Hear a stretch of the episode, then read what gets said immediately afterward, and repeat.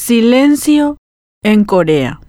Jueves 18 de noviembre de 2021. Medio millón de estudiantes coreanos definían su futuro en el temido examen de selectividad que define su futuro profesional.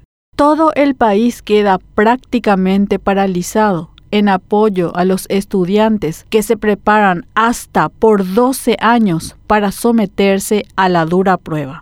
La gente entra más tarde al trabajo. Están prohibidos los aterrizajes para evitar ruidos molestos y hasta la policía deja de lado sus labores para apoyar a los estudiantes. Acá en Paraguay, bueno, tenemos buenos árboles en las escuelas.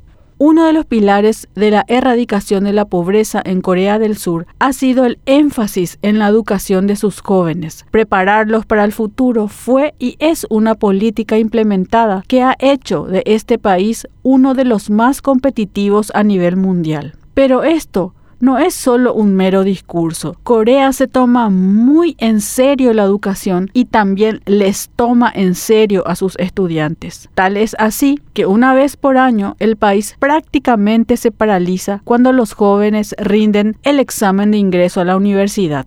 Las medidas son extremas, como por ejemplo, el horario de entrada al trabajo se retrasa entre una a dos horas. La bolsa de valores también inicia sus operaciones con retraso y lo más extremo es que hasta los aviones tienen prohibido despegar o aterrizar, especialmente en el horario en el que toca rendir el examen inglés, cuando los estudiantes de todo el país deben escuchar un audio y a partir de ahí elaborar sus respuestas. El examen lleva la sigla de CSAT, Prueba de Habilidad Escolar Universitaria, que este año se llevó a cabo el 18 de noviembre. El año pasado se había pospuesto por una semana debido a un terremoto que afectó las costas del sudeste de Corea.